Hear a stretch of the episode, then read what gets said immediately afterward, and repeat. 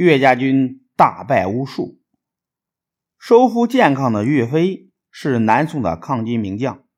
岳飞是襄州汤阴人，从小刻苦读书，尤其爱读兵法。十几岁的时候就能拉开三百斤的大弓。后来他听说同乡老人周同武艺高强，就拜周同为师，学得一手百发百中的好剑法。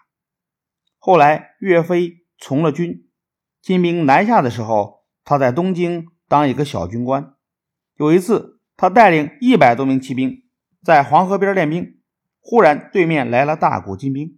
兵士们都吓得不知所措，岳飞却不慌不忙地说：“敌人虽然多，但他们不知道我们有多少兵力，我们可以趁他们没准备的时候击败他们。”说着，就带头冲向敌阵，斩了金军一名将领。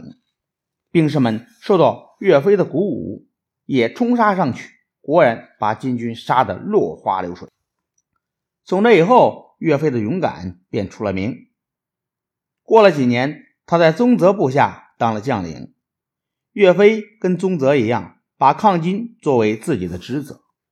宗泽死后，岳飞的队伍仍旧坚持在健康附近战斗。这回趁巫术北撤的时候，他跟韩世忠配合，打得巫术一败涂地。岳飞率领将士多次打败金军，屡立战功。到他三十二岁的时候，已经从一个普通将领提升为节度使，跟当时的名将韩世忠、刘光世、张俊并驾齐驱了。就在这个时期，他写了一首传颂千古的词《满江红》，抒发了他抗金的壮志豪情。岳家军军纪严明，一次有个士兵擅自用百姓的。一书麻来赴柴草，被岳飞发现，当时就按军法处置了。岳家军行军经过村子，夜里都在村旁露宿，老百姓请他们进屋，没有一个人肯进去。岳家军中有一个口号，叫做“冻死不拆屋，饿死不掳掠”。岳飞在作战之前，总是先把将领们。召集起来，一起商议作战方案，然后才出战。所以打起仗来，每战必胜。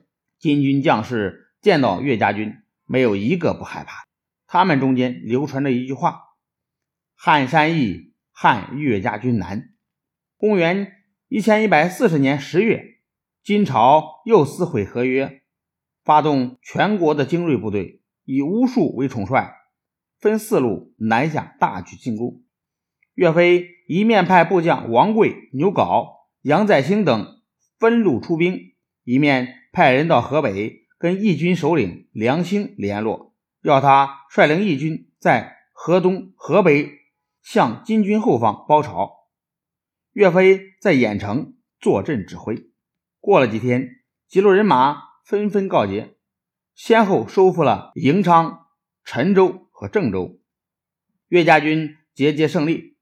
一直打到距离东京只有四十五里的朱仙镇，河北的义军得知岳家军打到朱仙镇的消息，都欢欣鼓舞，渡过黄河来同岳家军会合。老百姓用牛车拉着粮食慰劳岳家军，有的还顶着香盆来欢迎，个个兴奋不已。岳飞眼看形势大好，胜利在望。